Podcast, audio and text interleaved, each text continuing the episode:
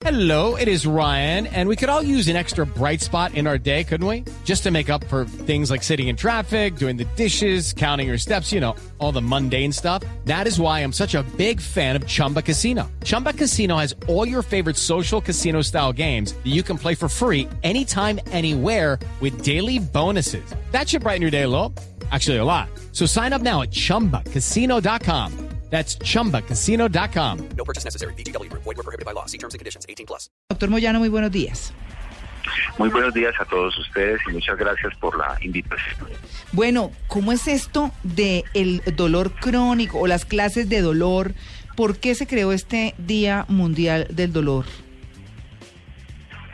Sí, este día se creó porque realmente en el mundo moderno y en particular en la sociedad colombiana eh, hay muchísimas personas con dolor, millones de personas que día a día tienen dolor y que no les prestamos atención y por esa razón su calidad de vida se deteriora. Claro. De hecho, hoy en día en el mundo se reconoce que el dolor crónico es una especie de epidemia silenciosa que cada día es mayor y que, por el contrario, no recibe la suficiente atención.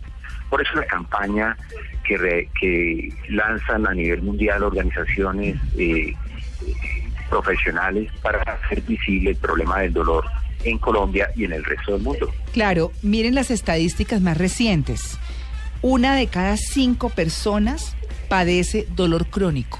Una de cada cinco, eso es altísimo. En el mundo, el 50% de los adultos sufre dolor crónico. Sufre dolor, una proporción que crece a partir de los 60 años. Por eso es que las tías de uno dicen, ay, mijita, cuando a uno en un día no le duele algo, ya hizo el día, ¿cierto? Así es.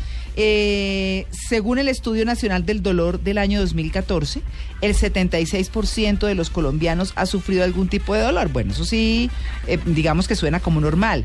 En general, las mujeres reportan muchos más casos de dolor que los hombres. El dolor reduce o limita la vida diaria del 45% de las personas que lo sufren. Así que, pues, doctor Moyano, ¿qué es? Denos un ejemplo, por favor, de un dolor crónico. Mire, el, el ejemplo más frecuentemente mencionado es el caso del dolor de espalda, dolor lumbar o ciática, también como se conoce Mm. en términos eh, pues corrientes y coloquiales. Ese es un dolor que afecta, como usted muy bien lo dijo, eh, a la mayor parte de la población y especialmente la población que sube de 60, 70 y más años. Yo quisiera decirles, por ejemplo, que la Fundación Santillana publicó recientemente un estudio de la población en Colombia el año 2050 y es sorprendente, es impresionante la cantidad de personas de 100 años y más, 90 años y más, que van a estar habitando el territorio nacional y todos sabemos que a mayor edad, mayor chance de tener dolores musculoesqueléticos como este de espalda o dolor lumbar. Claro. Bueno, dolor crónico es como un dolor permanente. ¿El dolor agudo cuál es?